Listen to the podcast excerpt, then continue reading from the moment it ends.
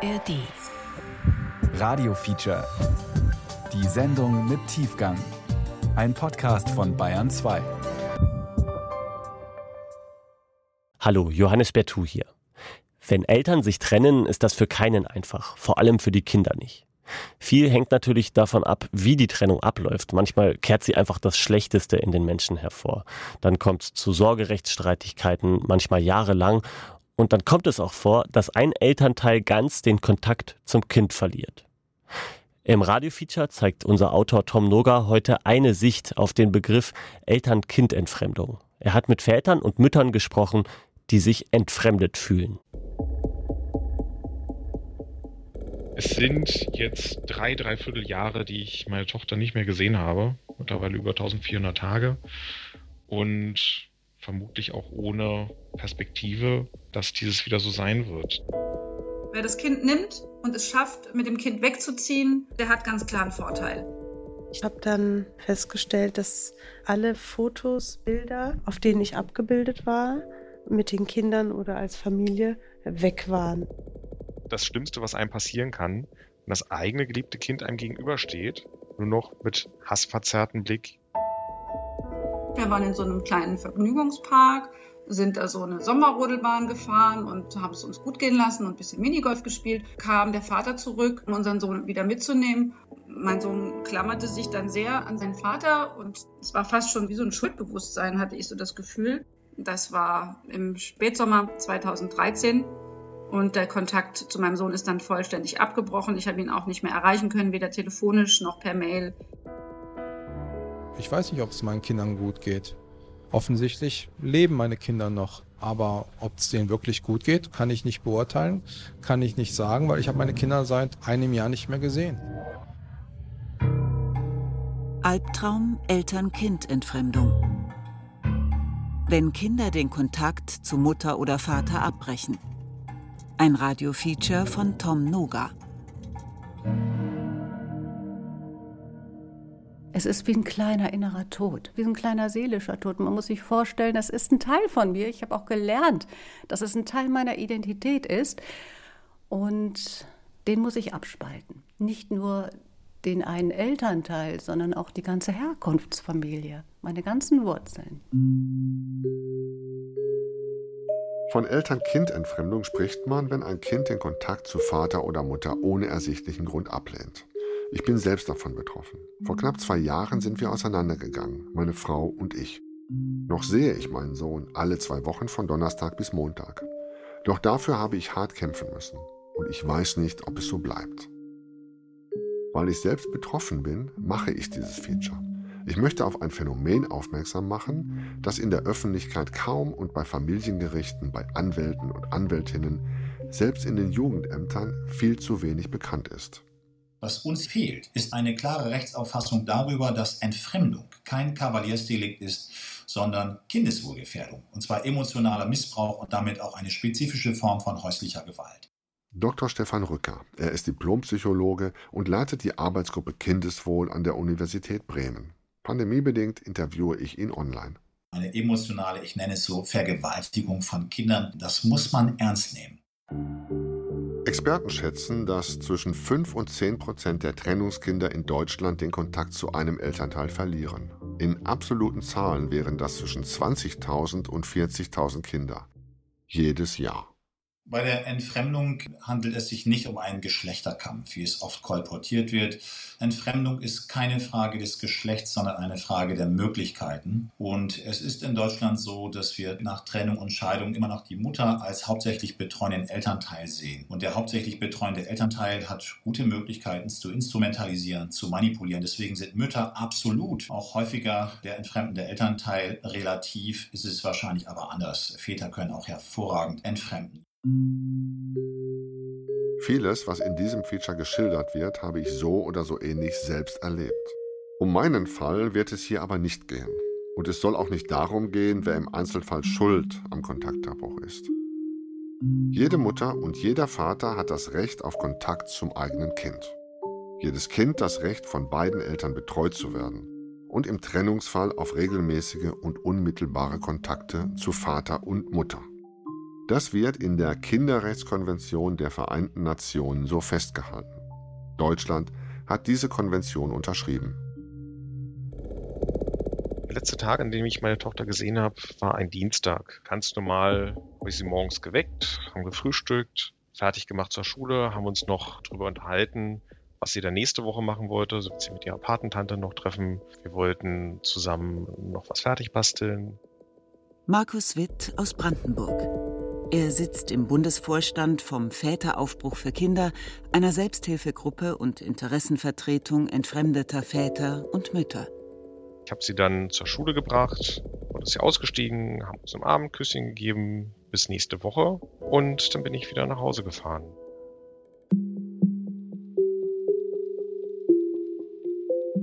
Die meisten Männer und Frauen, die von ihren Kindern entfremdet wurden oder befürchten, von ihnen entfremdet zu werden, landen auf der Suche nach Hilfe beim Väteraufbruch. Gegründet wurde er Ende der 1980er Jahre, ursprünglich von Vätern, die sich vom Familienrecht in Deutschland benachteiligt fühlten. Daher der Name Väteraufbruch. Inzwischen engagieren sich dort aber auch viele Frauen. Der Verein ist eine der wenigen Anlaufstellen in Deutschland für Menschen, die von Entfremdung betroffen sind. Beginn der Entfremdung ist immer dann, wenn ein Kind die Kontakte zu einem Elternteil entweder aktiv beginnt in Frage zu stellen oder wenn es immer wieder zu Störungen von Umgangskontakten kommt. Professor Dr. Menno Baumann. Er lehrt Pädagogik an der Fliedner Fachhochschule in Düsseldorf. Auch ihn interviewe ich online. Also wenn es immer wieder zu der Situation kommt, dass Umgangskontakte geschoben werden, nicht stattfinden, ausfallen, das Kind immer wieder angeblich oder vielleicht auch real Krankheitssymptome zeigt, kurz vor Umdenken oder sonst was. Dann müssen schon die Alarmglocken losgehen. Schon an solchen niedrigschwelligen Punkten, wenn man das feststellt, dann müsste eigentlich schon Beratung ansetzen. Das wären schon Warnsignale, wo man sagen muss, da muss man sofort rein und sofort gemeinsam überlegen, was tun wir, damit daraus kein Entfremdungsprozess wird. Es gab Sommerferien, die Kinder wurden äh, beide abgeholt mein Sohn war dann elf und unsere Tochter war acht. Pia aus Rheinland-Pfalz.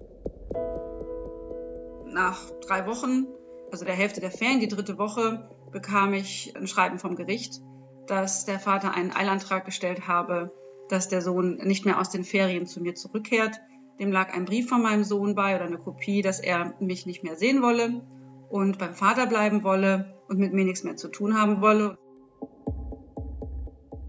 Habe sie dann zur Schule gebracht und ist sie ausgestiegen, haben uns ein Abendküsschen gegeben bis nächste Woche und dann bin ich wieder nach Hause gefahren.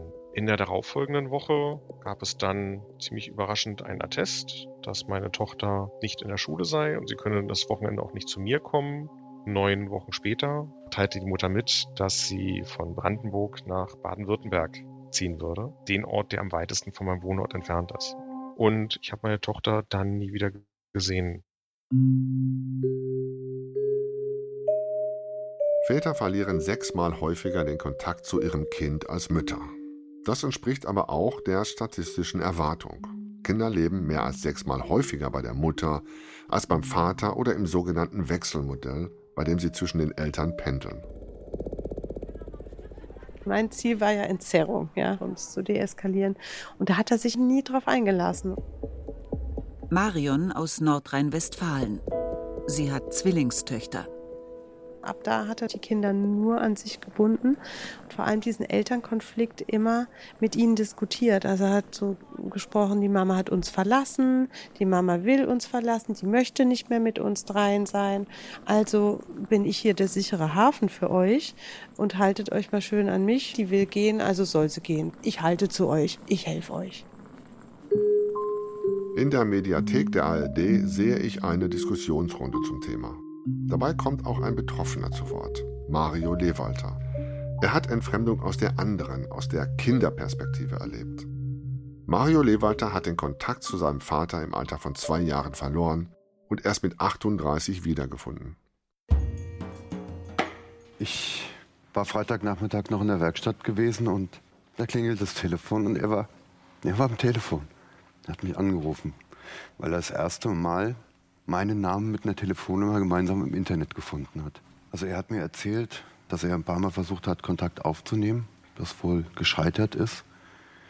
Ich selber habe nie den Kontakt zu ihm gesucht, weil ich ihn nicht, ich, ich wollte ihn nicht kennenlernen. Ich wollte, wollte mit diesem Menschen nichts zu tun haben.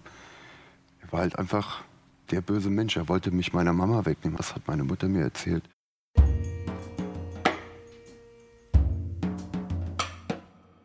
Fahre nach Hessen, in ein Dorf nahe Wiesbaden.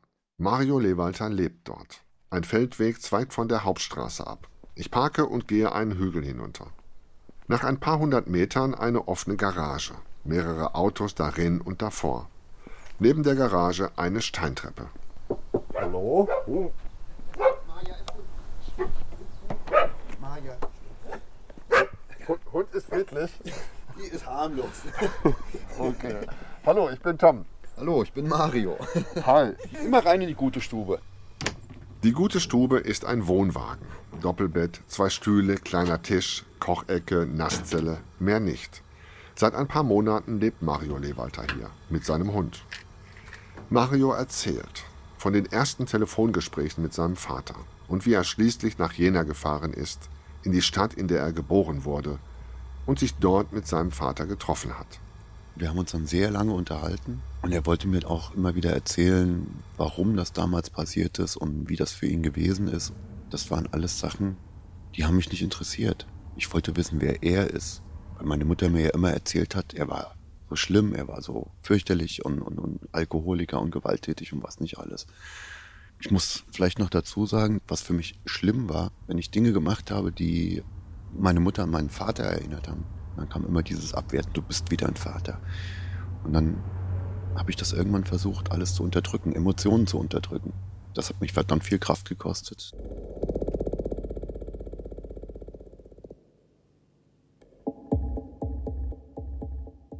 Ich hatte bis Februar 2018 noch regelmäßigen Kontakt mit meiner Tochter. Sie war viel bei mir. Ich habe aber die Belastung auch schon gemerkt. Und auf einmal brach der Kontakt unvermittelt ab. Markus aus Brandenburg. Ich hatte dann den Patenonkel meiner Tochter mitgenommen. Das war dann der Osterumgang. Na gut, werde ich probieren. Und da saß dann die Mutter mit ihrem neuen Mann. Meine Tochter saß mit bei. Hat weder mich noch ihren Patenonkel, den sie abgöttisch liebte, überhaupt richtig begrüßt. Und dann wurde dem Kind aufgegeben, dass es doch sagen soll, dass es nicht mit will und wie schlimm das doch alles ist und was sie alles nicht mag und was ihr nicht gefällt. Das haben wir dann noch abgebrochen. Dass Trennungskinder einen Elternteil scheinbar grundlos ablehnen, wurde erstmals in den 1940er Jahren beschrieben von amerikanischen Psychologen. Damals waren fast nur Väter betroffen. Kinder blieben nach Trennungen bis auf wenige Ausnahmen automatisch bei den Müttern.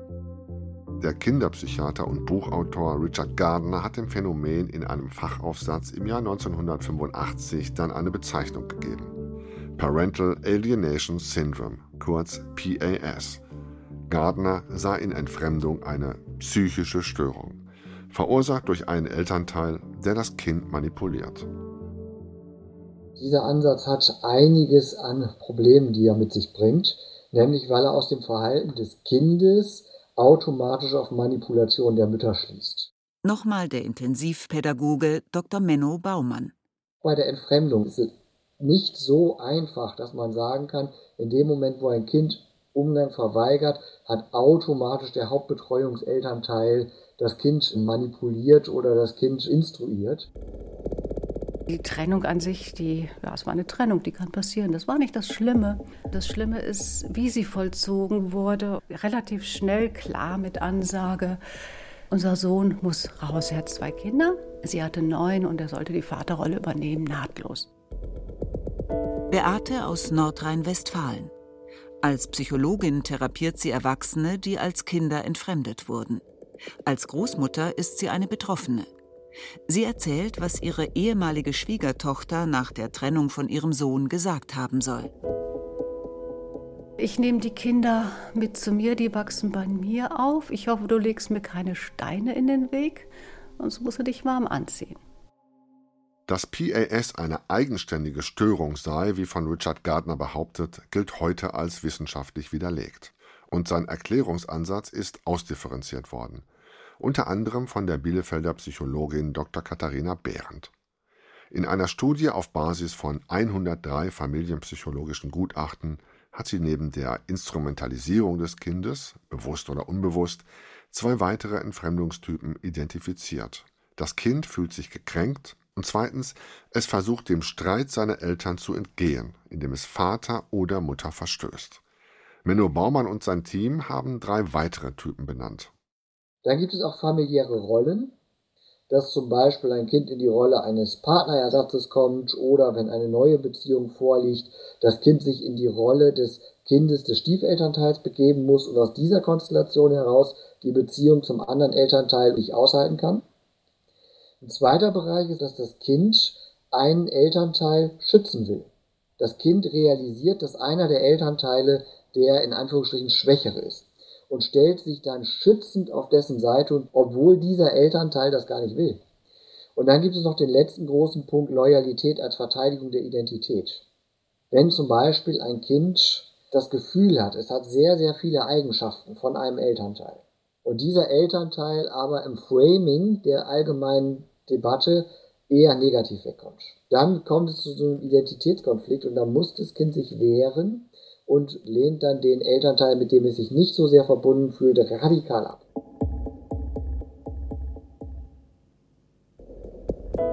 Wir hatten dieses Nestmodell, wo einmal mein Ex-Mann eine Woche im Haus war mit den Kindern und dann ich abwechselnd.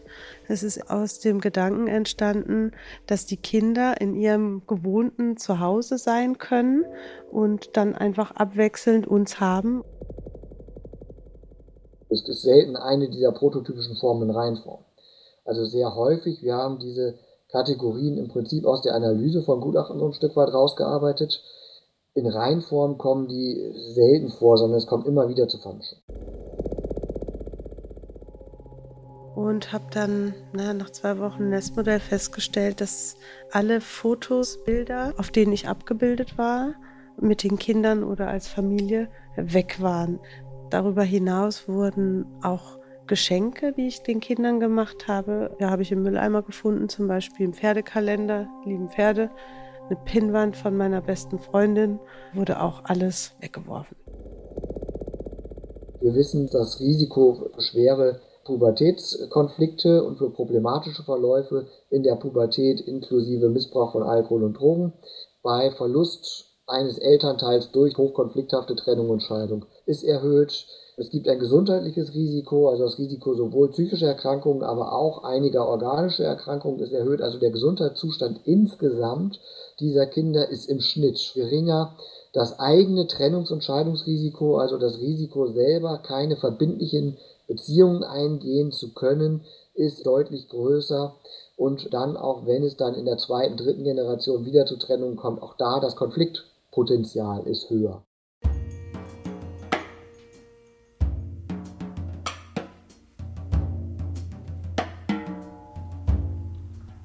In seinem Wohnwagen wirft Mario Lewalter die Kaffeemaschine an. Während sie läuft, verzieht er sich nach draußen.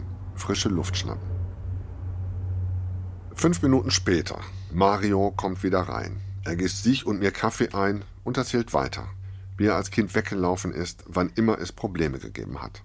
Ich war ein Problemkind. Ich habe immer rebelliert. Also auch schon in der Schule hatte ich einen Schulpsychologen mit dabei oder auch dann danach immer wieder Therapien gemacht, weil ich halt ja auch immer wieder in diese wirklich depressive Phasen reingerutscht bin. Rausgefunden hat damals ein Therapeut, dass diese Problematik in mir eine Wut auf mich selber ist. Wo das herkommt und, und wie das Ganze entstanden ist. Da bin ich halt erst später dran gekommen. Da bin ich erst nach dem Gespräch mit meinem Vater dran gekommen. Ich habe dann auch wirklich gemerkt, nachdem ich meinen Vater als meinen Vater akzeptiert habe und mich dann auch so akzeptiert habe, das war wie ein riesen Backstein. Ich weiß nicht, wie ich es beschreiben soll. Irgendwas, eine Riesenlast, die einfach von mir abgefallen ist. Einfach zu akzeptieren, ich bin so und es ist gut so. Mario braucht eine Pause. Mal kurz raus und durchatmen. Ich blicke mich in seinem Wohnwagen um. Etwas fehlt. Es dauert einen Moment, bis ich drauf komme. Persönliche Gegenstände. Kein Foto, kein Erinnerungsstück, nichts Dekoratives. Alles wirkt provisorisch. Hatte ich mich mit meiner Mutter getroffen und dann habe ich ihr erzählt, dass ich mich mit meinem Vater ausgesprochen habe. Und da war meine Mutter schon mal ja, entsetzt. Und dann kam meine Mutter wieder mit diesem Spruch, mit dem sie mir immer wehgetan hat, du bist wieder ein Vater. Und da habe ich gemeint, ja, ich bin wie mein Vater und es ist gut so. Und da ist meine Mutter gegangen. Ja, und seitdem haben wir keinen Kontakt mehr.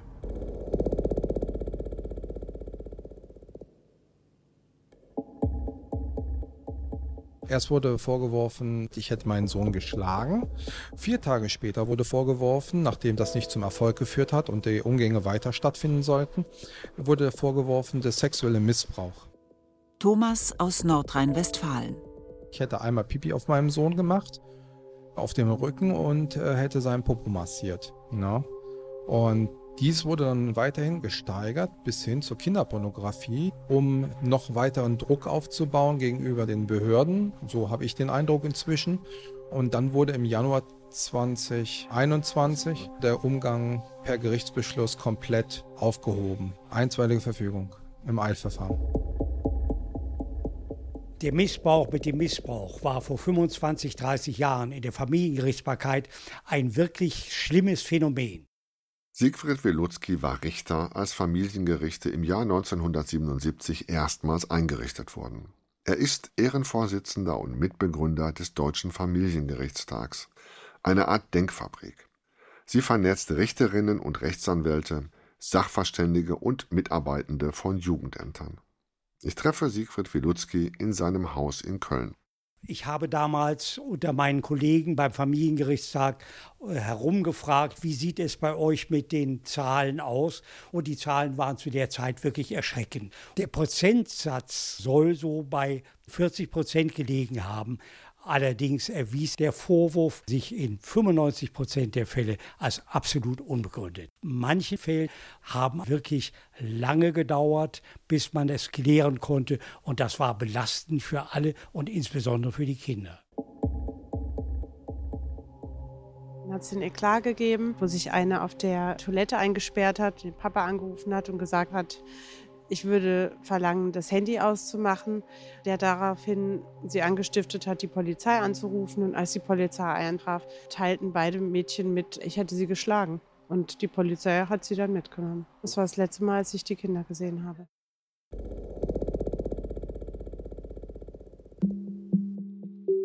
Auch heute noch wird, wie Siegfried Wilutzki es ausdrückt, Missbrauch mit dem Missbrauch getrieben allerdings nicht mehr in dem Ausmaß wie zu seiner Zeit als aktiver Familienrichter. Papa Mama auch, eine Selbsthilfegruppe entfremdeter Väter und Mütter, hat auf ihrer Website eine Umfrage gemacht und die Ergebnisse zum Zustandsbericht zur Lage im Familienrecht in Deutschland gebündelt. Demnach wird jedem fünften entfremdeten Elternteil vor dem Familiengericht unbelegt, unbegründet oder fälschlich sexueller Missbrauch vorgeworfen. Der Kölner Anwalt Klaus Wille kommt aus seiner Praxis und aus Gesprächen mit Kollegen auf etwas niedrigere Zahlen. Nicht mal 20 Prozent, eher 15. Und davon waren, wenn überhaupt, was war begründet? Vielleicht 3, 4 Prozent. Also es ist wirklich eine verschwindend geringe Zahl. Ein Fünftel oder ein Sechstel aller Fälle, das ist immer noch viel. Für Betroffene kann das fatale Folgen haben. Der Münchner Anwalt Dr. Alexander Beetz. Familienrecht ist ein schmutziges Geschäft und man muss sich natürlich schon die Frage stellen, sagen wir mal, ist jetzt eine Sexualstraftat, egal zum Nachteil von wem, der Grund für eine familienrechtliche Auseinandersetzung, für einen Streit, für Entscheidungsverfahren oder wird dieser Vorwurf im Rahmen dieses Verfahrens aufgebracht, um ein Verfahrensziel zu erreichen. Wenn heute einer von beiden behauptet, die Kinder wären vom Vater oder der Mutter sexuell missbraucht worden, dann sieht er die Kinder erstmal nicht wieder. Und unter Umständen, bis der Vorwurf aus der Welt ist, haben sich die Kinder schon so entfremdet, dass sie den gar nicht mehr sehen wollen. Das ist ein sehr effektives Mittel. Es wird so leichtfertig von Eltern dieser Vorwurf um einen ungeliebten Elternteil ja, loszuwerden oder aus dem Leben der Kinder zu verbannen. Und es ist so wahnsinnig schwer, sich gegen solche Vorwürfe zu wehren.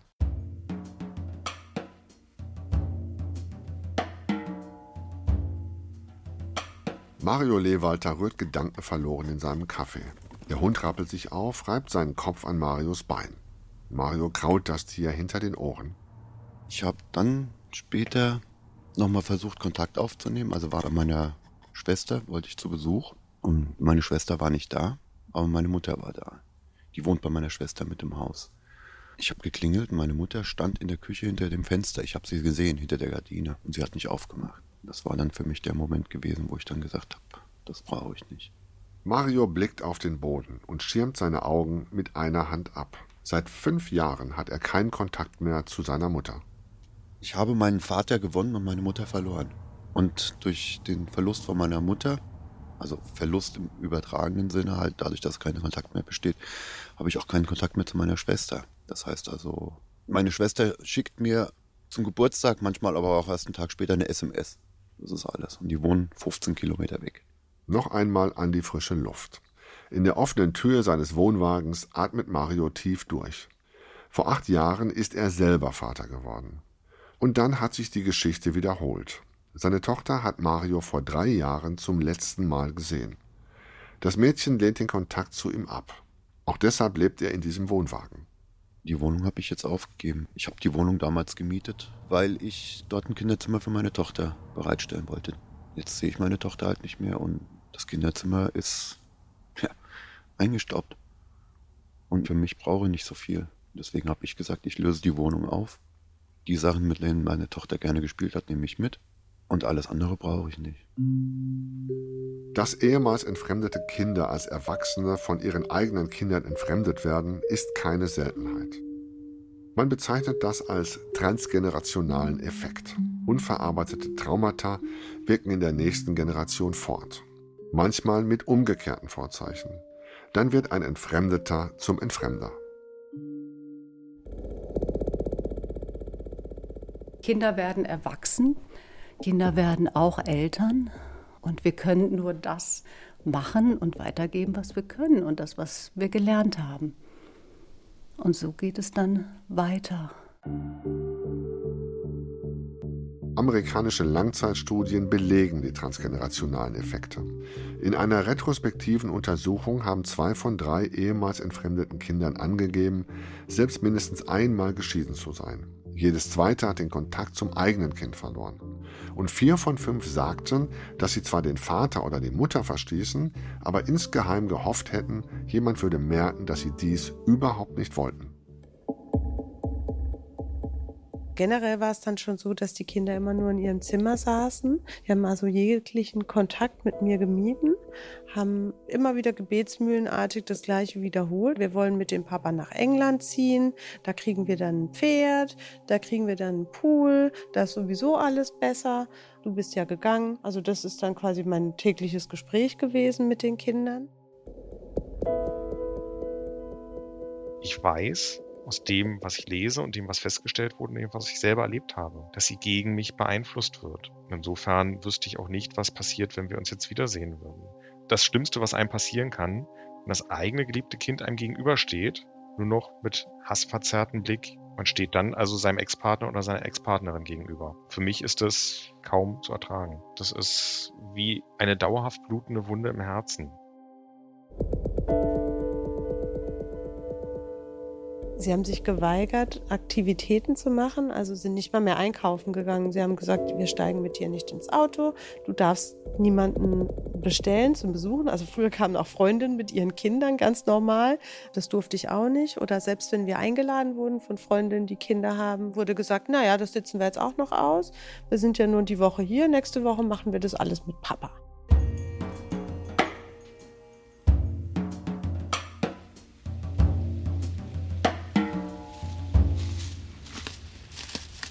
Wir gehen spazieren. Mario Lewalter geht strammen Schrittes, vielleicht auch, weil es Bindfäden regnet. Seine Hündin Maya trottet nebenher. Hinterher setzen wir uns wieder zusammen an den Tisch im Wohnwagen. Es gab ein Rundschreiben über den Elternbeirat, dass die den Klassenraum renovieren wollten und haben halt Helfer gesucht. Und da habe ich zurückgeschrieben, also es waren zwei Termine genannt. Ich habe einfach nur zurückgeschrieben, ich kann an beiden Terminen, wenn es gewünscht ist, komme ich gerne und helfe. Seine Ex, erzählt Mario, habe ihm eine Mail geschrieben, was ihm einfiele, auf diese Art zu versuchen, Kontakt zu seiner Tochter aufzunehmen. Dann habe ich halt nochmal der Klassenbeirätin geschrieben Und danach kamen plötzlich keine E-Mails mehr. Ich habe keine Reaktion drauf bekommen, also auch auf meine erste E-Mail nicht. Keine Reaktion bekommen und irgendwann habe ich festgestellt, ich kriege keine E-Mails mehr. Das Einzige, was ich jetzt so im letzten Jahr gekriegt habe, war ja ein Foto vom Zeugnis, vom Ende des Jahres, erste Klasse. Und ansonsten kriege ich ja nur die Informationen, die ich, die ich von der Therapeutin kriege. Und deswegen Ein typisches Scharmützel. Alltag für Väter und Mütter, die ihr Kind nicht hauptsächlich betreuen, die lediglich Umgang haben, wie es im Fachjargon heißt, als seien sie entfernte Verwandte, zu denen das Kind ab und an zu Besuch kommt. Klassischen Umgang jedes zweite Wochenende oder erweiterten, noch ein, zwei oder drei Werktage zusätzlich. Ja, die Jugendamtmitarbeiterin hat sich damals beim Gericht geweigert, diesen Antrag auf Hilfe zur Erziehung, wie sich das so schön nennt, anzunehmen, weil sie nicht weiß, wie sie damit umgehen soll.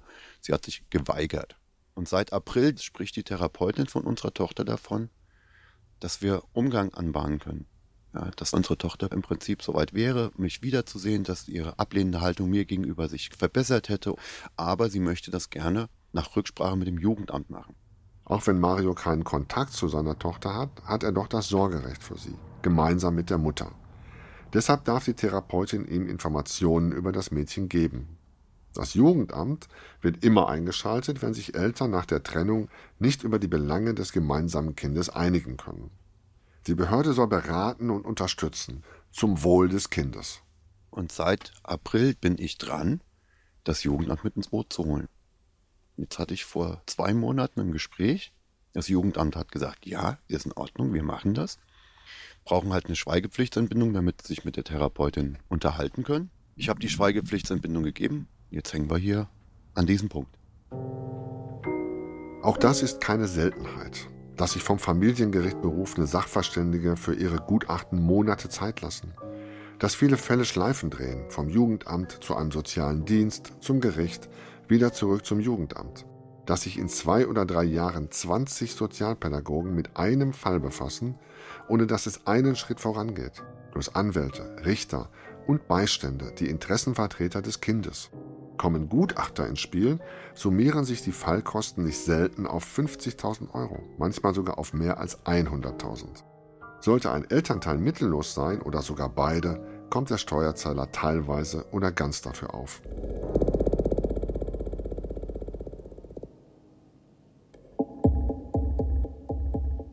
Das Jugendamt in Bochum, die haben sehr sauber, absolut neutral, sauber, wie man es sich vorstellt, gearbeitet, haben alles schön protokolliert. Kindeswohlgefährdung kann nicht unterstrichen ausgeschlossen werden. Es geht hier um emotionale Gewalt, häusliche Gewalt, ne? wenn man die Kinder so manipuliert und ihnen furchtbare Sachen ins Bewusstsein legt. Aber die Kinder leben im mütterlichen Haushalt und mussten deshalb umgemeldet werden nach Essen. Und die arbeiten ganz anders. Ich würde fast sagen, sie arbeiten nicht. Im Zustandsbericht zur Lage im Familienrecht in Deutschland von Papa Mama auch, der Selbsthilfegruppe entfremdeter Väter und Mütter, kommen vor allem die Jugendämter schlecht weg. Sogar noch schlechter als die ehemaligen Partner und Partnerinnen der Befragten. Mehr als die Hälfte bescheinigt ihnen mangelndes Fachwissen über Entfremdung, schlechte Kommunikation, Indifferenz und Untätigkeit. Die haben sich erstmal wochenlang nicht gemeldet. Und dann hat die Fallbetreuende in Essen ein Gespräch mit der Kindesmutter geführt, Telefongespräch, 10 Minuten, 20 Minuten. Und die kamen zu dem Schluss, nö, da müssen wir nicht eingreifen, hier liegt keine Kindeswohlgefährdung vor. Wie kann es sein, wenn gegen eine Person eine Kindeswohlgefährdungsanzeige vorliegt, diese Person befragt wird, am Telefon ein kleines Gespräch, würden die bei sexualisierter Gewalt genauso vorgehen? Ich möchte verstehen, warum die Jugendämter so negativ gesehen werden. Also schreibe ich die Leitung des Jugendamtes Köln an, der Stadt, in der ich lebe. Die Pressestelle antwortet, wegen personeller Engpässe sei ein Interview nur schriftlich möglich. Ich schicke die Fragen per Mail. Die Antworten sind vorgestanzt. Man sei über Entfremdung informiert, bei Verdacht werde das intern thematisiert. Und wörtlich, bisher sind keine Fälle bekannt. Das Jugendamt in Deutschlands viertgrößter Stadt weiß also von keinem einzigen Fall von Entfremdung. Ich hake nach. Wie kann das sein? Die Antwort ist wieder eine Floskel. Bitte haben Sie Verständnis dafür, dass die von Ihnen geforderten Wertungen und Bewertungen von einem Auskunftsanspruch nicht umfasst sind. Dieser umfasst im amtlichen Raum manifestierte Tatsachen, welche wir Ihnen bereits mitgeteilt haben. Und? Unsere Mitarbeitenden orientieren sich zudem an einem internen Leitfaden zum Sorge- und Umgangsrecht nach Trennung und Scheidung. Auf Nachfrage schickt die Pressestelle mir diesen Leitfaden. Entfremdung wird darin mit keinem Wort erwähnt. Und Fortbildung dazu hat es ausweislich einer beigefügten Auflistung auch nicht gegeben. Ich hatte einen Umgangsbeschluss, wonach die Kinder alle zwei Tage beim Papa sein sollen. Der Regionalleiter des Jugendamtes hat dann eine E-Mail rausgelassen über drei Zeilen, dass die Umgänge ab sofort ausgesetzt sind, was er hätte überhaupt nicht machen dürfen. Er hätte das Familiengericht informieren müssen, da gibt es ein Problem, ihr müsst euch darum kümmern, aber nicht er als Jugendamtleiter. Auch andere Jugendämter in Deutschland geben sich zugeknöpft. Nur Dr. Marc Serafin will reden. Er leitet das Jugendamt in St. Augustin und unterrichtet Methoden der sozialen Arbeit am Standort Köln der Katholischen Hochschule NRW. Dort treffe ich Serafin in einem Seminarraum. Meine Wahrnehmung ist, dass die Mitarbeiterinnen und Mitarbeiter in den Jugendämtern, aber auch vielfach die Kollegen in den Gerichten nicht ausreichend Kenntnis haben über die tiefen Zusammenhänge, die sich dabei abspielen, ja, wenn es zu diesem sehr besonderen Verhalten ja kommt, was wir sonst nicht kennen, dass ein Kind, das lange Zeit einen guten Kontakt zu beiden Eltern hat, plötzlich sich abwendet von einem der beiden Eltern und quasi für sich empfindet und ausdrückt, nein, ich möchte den gar nicht mehr sehen. Ja, das nennen wir dann ja die eigentliche Eltern-Kind-Entfremdung. Eine vertraute Beziehung verwandelt sich plötzlich in ein Fremdheitsgefühl. Weil er, anders als das Jugendamt in Köln Bedarf sieht, hat er für seine Mitarbeitenden kürzlich eine Fortbildung zum Thema Entfremdung organisiert. Serafin mahnt eine engere und vor allem früher ansetzende Zusammenarbeit von Jugendamt, Familienberatung und Gericht an. Für Professor Dr. Menno Baumann ist das der richtige Ansatz. Wir bilden uns unglaublich viel fort im Bereich des Kinderschutzes und Kindeswohlgefährdung und solche Dinge. Nur wir haben ja im Bereich der Eltern-Kind-Entfremdung keine akute Kindeswohlgefährdung und dementsprechend ist es auch weniger Fokus. Wir bräuchten dringend spezialisierte Fortbildungen von Menschen, die in Beratungen laufen, die sich mit diesem Thema beschäftigen. Das Problem ist nur, ob ein Jugendamt darauf gut vorbereitet ist oder nicht. Dafür haben wir in Deutschland noch keine Infrastruktur. Also das wäre dann auf der Systemebene, wir müssten dringend eine Infrastruktur für professionelle Beratung schaffen. Doch dabei gibt es ein Problem. Die Jugendämter, mehr als 600 in Deutschland, unterliegen keiner Fachaufsicht durch übergeordnete Behörden. Damit gibt es auch keine Durchgriffsmöglichkeiten der Länder oder des Bundes. Die Infrastruktur für professionelle Beratung, die Baumann fordert, müsste also in jeder Stadt separat geschaffen werden. Absurd aber wahr.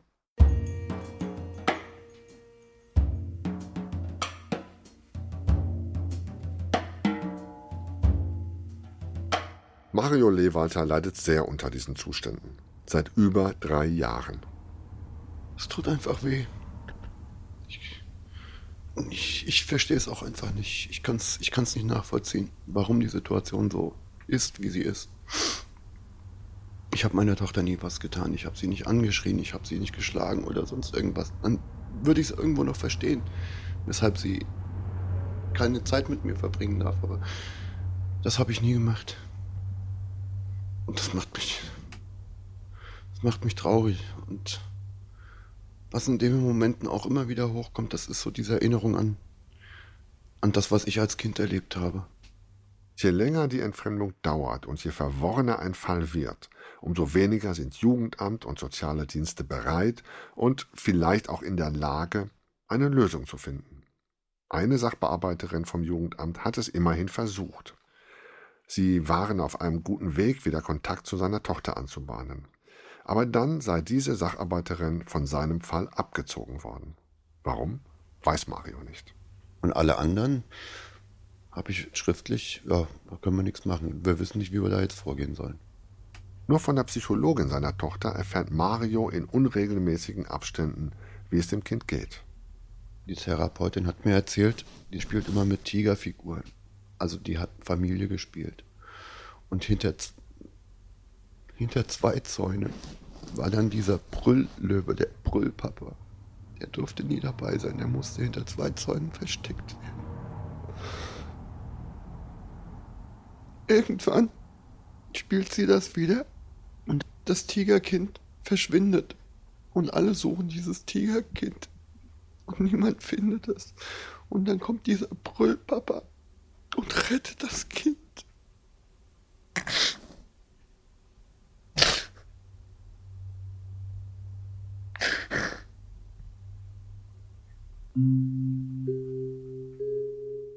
Dass Väter und Mütter in Tränen ausbrechen, wenn sie von ihren Kindern erzählen, die sie nicht mehr sehen dürfen, ist keine Seltenheit. Ich erlebe es bei meinen Recherchen immer wieder. Beim Vater aus Nordrhein-Westfalen, der seine Tochter nur einmal die Woche begleitet sehen darf.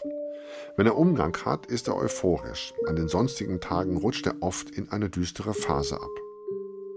Oder bei der Mutter aus Bayern. Sie hat drei Kinder. Ihr Sohn lebt beim Vater und lehnt den Kontakt zu ihr ab. Bei der ältesten Tochter ist es umgekehrt.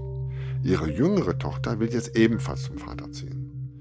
Ich bin beeindruckt, wie reflektiert und souverän diese Mutter mit der Situation umgeht. Aber am nächsten Tag schickt sie mir eine Audionachricht auf WhatsApp. Weinend. So sehr hat unser Gespräch sie mitgenommen.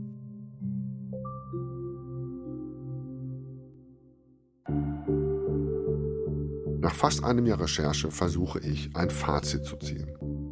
Ich habe Väter und Mütter kennengelernt, die ihre Kinder seit Jahren nicht mehr gesehen, noch nicht einmal gesprochen haben. Ich habe mich in ihre Akten vertieft und Gerichtsbeschlüsse gelesen und bin mir sicher, keiner von ihnen hat etwas Unrechtes getan. Warum also greifen die Gerichte nicht ein? Warum kommen Elternteile damit durch, jegliche Kooperation zu verweigern? Nicht mehr mit dem anderen zu sprechen, ja sogar richterliche Beschlüsse zu ignorieren? Das frage ich Siegfried Wilutzki, den ehemaligen Familienrichter und Ehrenvorsitzenden des Deutschen Familiengerichtstags. Die Wunschvorstellung ist, dass man den Eltern vermittelt, dass Elternschaft nicht mit der Scheidung endet, sondern dass beide Eltern bleiben und für das Wohlergehen ihres Kindes verantwortlich sind. Und wenn sie dann feststellen wollen, was entspricht dem Wohl des Kindes, am besten. Äh, sind sie ja in aller Regel auf die Aussage des Kindes angewiesen. Das Problem beim Kindeswillen ist eben, wie schaffe ich es festzustellen, was ist wirklich der freie Wille des Kindes, wo spielt Beeinflussung eine Rolle durchzusetzen wäre wirklich genügende Härte und das möglichst frühzeitig auch einsetzen zu lassen, damit man notfalls auch zu dem härtesten Mittel greifen kann, den anderen Elternteil zum Betreuenden zu machen, was aber nur dann geht, wenn das Kind nicht schon so entfremdet ist, dass man es nicht verantworten könnte, das Kind nun zu dem anderen Elternteil zu geben und ihm dort einen neuen Lebensmittelpunkt zu verschaffen. Die Praxis sieht anders aus. Das habe ich bei meinen Recherchen gelernt. Gerichte greifen selten früh ein und noch seltener gegen einen Elternteil durch, der unkooperativ ist. Eine spektakuläre Ausnahme ist ein Fall, der Ende 2021, Anfang 2022 durch die Medien gegangen ist. Über Jahre hatte eine Mutter bei ihrer Tochter Krankheiten erfunden und dem Vater unter anderem fälschlich vorgeworfen, das Mädchen sexuell missbraucht zu haben. Bis eine Familienrichterin alles akribisch aufgeklärt hat. Ihr Beschluss umfasst 185 Seiten. Sonst sind es vor Familiengerichten selten mehr als 10. Nach dem Gerichtsbeschluss hat sich die Mutter mit dem Kind nach Kroatien abgesetzt. Mithilfe einer dubiosen Anwaltskanzlei in Malta. 13 Monate wurde nach ihr gefahndet. Das Mädchen, es ist acht Jahre alt, lebt jetzt beim Vater. Ich heiße Sie mit offenen Armen willkommen. Ich habe Sie lieb, das müssen Sie von mir hören und mehr kann ich nicht machen, ja. Und ich muss aber dafür sorgen, dass ich mich da nicht irgendwas wieder aussetze und wieder beschuldigt werde. Wir haben interessante Studien aus Skandinavien, wo die Effekte zum Beispiel von einem fehlenden Elternteil. Was passiert, wenn ein Kind dauerhaft den Kontakt zum Vater verliert oder was passiert, wenn ein Kind dauerhaft den Kontakt zur Mutter verliert? Und das wurde sogar in Double Blind angelegt. Verlieren durch Tod oder verlieren durch Trennung, Scheidung, sprich man weiß, der lebt noch, aber man hat den Kontakt verloren. Nochmal der Pädagoge Professor Dr. Menno Baumann von der Fliegner Hochschule in Düsseldorf. Und da gibt es zum Beispiel Untersuchungen zum Gesundheitszustand und man hat festgestellt, dass das doch sehr, sehr langfristige und sehr, sehr problematische Auswirkungen auf den Gesundheitszustand von Kindern und vor allen Dingen auch von jungen Erwachsenen hat. Das heißt, die Rechnung kommt häufig sehr, sehr spät. Eines der Probleme beim Familiengericht, dass Eltern-Kind-Entfremdung, der Abbruch eines Umgangskontaktes führt manchmal im ersten Moment zu einer gewissen Beruhigung. Das heißt, die Oberflächensymptome des Kindes gehen erstmal zurück und das Kind scheint sich zu beruhigen, wo es vorher unter starker Anspannung stand. Aber wir wissen aus der skandinavischen Forschung, die Rechnung kommt am Schluss. Der Preis ist trotzdem hoch, der dafür gezahlt wird. Es ist nicht so, dass es dem Kind das jetzt gut geht.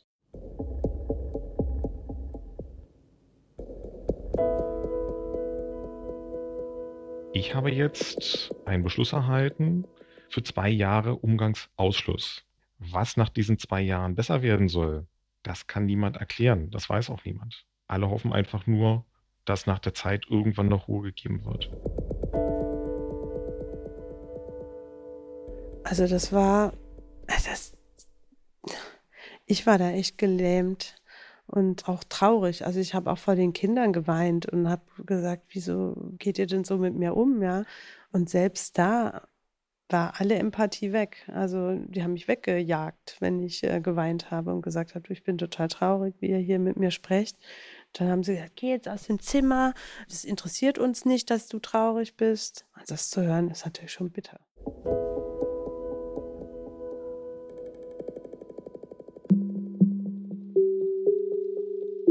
Jugendämter, Beratungsstellen, selbst Gerichte scheinen machtlos, auch weil Fachwissen über Entfremdung fehlt. Wer es darauf anlegt, den anderen Elternteil aus dem Leben eines Kindes herauszudrängen, der schafft das meist auch. Experten wie Dr. Marc Serafin, der Leiter des Jugendamtes St. Augustin, plädieren deshalb für die Abkehr vom Residenzmodell als Regelfall. Beim Residenzmodell lebt das Kind bei einem Elternteil und besucht den anderen jedes zweite Wochenende. Sie fordern, das sogenannte Wechselmodell zum gesellschaftlichen Leitbild zu machen. Das Kind lebt zu gleichen oder annähernd gleichen Teilen bei Vater und Mutter. Ich spreche gar nicht so gerne vom Wechselmodell, sondern äh, lieber von der Doppelresidenz nach einer Elterntrennung. Um einfach hier zu unterstreichen, wenn die Eltern sich eben auf zwei Wohnungen aufgeteilt haben, gibt es ja eigentlich gar keine andere Möglichkeit, wenn der Kontakt auch im Alltag weiter aufrechterhalten bleiben soll, dass das Kind dann in irgendeiner Weise einfach in beiden Haushalten auch lebt. Die ganz simple Begründung, warum ich das befürworte, ist, doppelt hält besser. Zwei Eltern sind besser für das Kind als einer der Eltern. In Bezug auf Eltern-Kind-Entfremdung, die beste Prävention ist die Aufrechterhaltung des Kontaktes zu beiden Eltern von Anfang an durch eine enge alltägliche Fortsetzung der Eltern-Kind-Beziehung. In den Benelux-Staaten und vor allem in Skandinavien wird die Doppelresidenz in fast jeder zweiten Trennungsfamilie gelebt. Natürlich ist auch sie kein Allheilmittel gegen Entfremdung. Aber für Marc Serafin bietet sie einen entscheidenden Vorteil. Durch die Konstellation, die wir häufig haben, dass das Kind den sehr großen Anteil seiner Zeit bei einem Elternteil lebt, sehr häufig bei den Müttern in Deutschland und nur einen kleineren Teil beim anderen Elternteil, entsteht ein Machtgefälle zwischen beiden Eltern. Das Kind ist existenziell abhängig von dem Elternteil, bei dem es zum überwiegenden Teil versorgt wird. Und in der Tat verfügt auch dieser Elternteil über die Zugangswege großenteils des Kindes in die Welt. Insofern ist hier schon ein Machtgefälle. Dieses Machtgefälle, so Seraphin, wäre mit der Doppelresidenz als Regelfall beseitigt. Für die Kinder wäre das besser. Sie behielten beide Eltern. Man kann nur aktiv Eltern bleiben, wenn man in gewissen Anteilen einfach natürlich das Alltagsleben mit dem Kind auch verbringt. Es ist überhaupt nicht aus meiner Sicht relevant, ob das genau 50-50 sein muss. Auch sonst ist das Leben häufig nicht 50-50. Ne? Aber es geht darum, dass man relevant Wochenenden miteinander verbringt, aber auch Wochentage, Alltag miteinander verbringt, dass die Kinder bei beiden Eltern übernachten, dass sie bei beiden Eltern ein Zuhause auch vorfinden, ja, von den Eltern eingerichtet, wo das Kind schlicht das Empfinden haben kann und das haben Kinder eigentlich dann auch leicht. Ich habe hier ein Zuhause an zwei Orten. Dem Zuhause an zwei Orten gehört die Zukunft. Davon bin ich am Ende meiner Recherchen überzeugt. Auch als Regelfall. Vielleicht nicht sofort, aber mit der Zeit. Weil viele Trennungsfamilien es wollen. Schon heute kann es nach einer Entscheidung des Bundesgerichtshofs auch gegen den Willen eines Elternteils angeordnet werden. Alle großen Institutionen, der Deutsche Juristentag, der Deutsche Familiengerichtstag, die Deutsche Arbeitsgemeinschaft für Familienrecht in der Anwaltschaft, alle haben sich dafür ausgesprochen, dass der Gesetzgeber hier tätig werden müsste, weil dieses Residenzmodell mit der Lebenswirklichkeit in vielen Fällen nicht mehr übereinstimmt. Wie es scheint, wird der Gesetzgeber tätig. Im Koalitionsvertrag haben die Ampelparteien eine Reform des Familienrechts beschlossen. Hin zur Doppelresidenz. Und sie wollen die Kinderrechte im Grundgesetz verankern. Also auch das Recht des Kindes auf beide Eltern. Allerdings, bis die Doppelresidenz kommt, müssen viele praktische Fragen geklärt werden. Wie muss sich die Unterhaltspflicht ändern, wenn beide Elternteile das Kind im Alltag betreuen? Wer entscheidet in Alltagsangelegenheiten fürs Kind? Kann es an zwei Wohnorten gemeldet sein? Auch mit der Doppelresidenz als Regelfall wird es zur Entfremdung von Kindern kommen. Aber seltener als heute. Auch davon bin ich am Ende meiner Recherchen überzeugt weil sie Kooperation statt Konfrontation fördert und weil sie auch für streitende Trennungsfamilien besser ist. Darauf deuten, so Menno Baumann, internationale Studien hin. Wir haben aus Kanada einige Studien, die auch klar nochmal belegen, dass das Wechselmodell, also die gleichberechtigte Elternschaft, auch für die Konfliktdichte der Eltern, aber vor allen Dingen für die Entwicklung des Kindes und auch für die Konfliktdichte des Teenagers zu seinen Eltern, das ist ja eine besonders konfliktbelastete Zeit, total entspannt. Das heißt, Kinder haben weniger Konflikte mit ihren Eltern, wenn sie Kontakt zu beiden Eltern haben, als in alleinerziehenden Konstellationen. Noch wichtiger aber scheint mir, dass wir Eltern-Kind-Entfremdung nicht mehr vom Vater oder von der Mutter und deren Wünschen und Bedürfnissen denken, sondern auf die Kinder blicken. Sie werden ein Leben lang mit den Folgen von Entfremdung zu kämpfen haben. Das ist mir in den langen Gesprächen mit Mario Lewalter klar geworden. Ich möchte meiner Tochter mein Schicksal ersparen. Ich möchte irgendwann auf eine normale Ebene mit der Mutter kommunizieren können und dadurch auch eine normale Beziehung zu unserer Tochter aufbauen können. Und sie soll einfach unbeschwert mit uns beiden aufwachsen, weil sie ist ein Teil von uns beiden und wir beide sind ein Teil von ihr.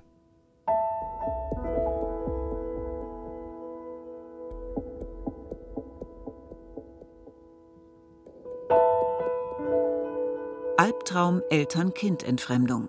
Wenn Kinder den Kontakt zu Mutter oder Vater abbrechen. Ein Radiofeature von Tom Noga. Ton und Technik Susanne Harasim. Regie Alexandra Distler. Redaktion Till Ottlitz. Eine Produktion des Bayerischen Rundfunks 2022.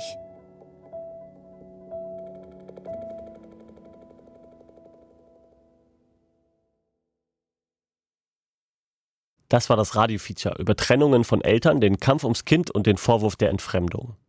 Es gibt verschiedene Perspektiven auf das Thema. Vor Familiengerichten wird mit allem gekämpft, was die Streitparteien zur Verfügung haben. Auch der Vorwurf der Entfremdung ist nicht immer gerechtfertigt. Und einige Forscher lehnen den Begriff und für was er steht sogar ganz ab. Wir haben auch einen ganz anderen Blickwinkel auf Familien, die auseinanderbrechen im Podcast-Feed. In Ihre Angst spielt hier keine Rolle, geht es um krasse Gewalt gegen Frauen durch die Männer. Und es geht um Familiengerichte, die eher die Täter als die Opfer schützen. Sie finden, Ihre Angst spielt hier keine Rolle in der ARD-Audiothek. Der Link steht auch in den Show Notes. Bis nächste Woche, Ihr Johannes Bertou. Der gewünschte Gesprächspartner ist vorübergehend nicht zu erreichen. Vielleicht fragst du dich manchmal, was wäre, wenn du es einfach machst wenn du endlich anrufst? Ich glaube, ich habe die Vorstellung, dass der mir erklären kann, warum das passiert ist. Was würdest du gerne von ihm hören? Tut mir leid. Warum hast du mich geghostet? Warum? Ich bin Lea und ich helfe dir bei diesem einen Anruf, den du dich einfach nicht traust. Hallo? Hör rein bei Telephobia in der ARD Audiothek und überall, wo es Podcasts gibt.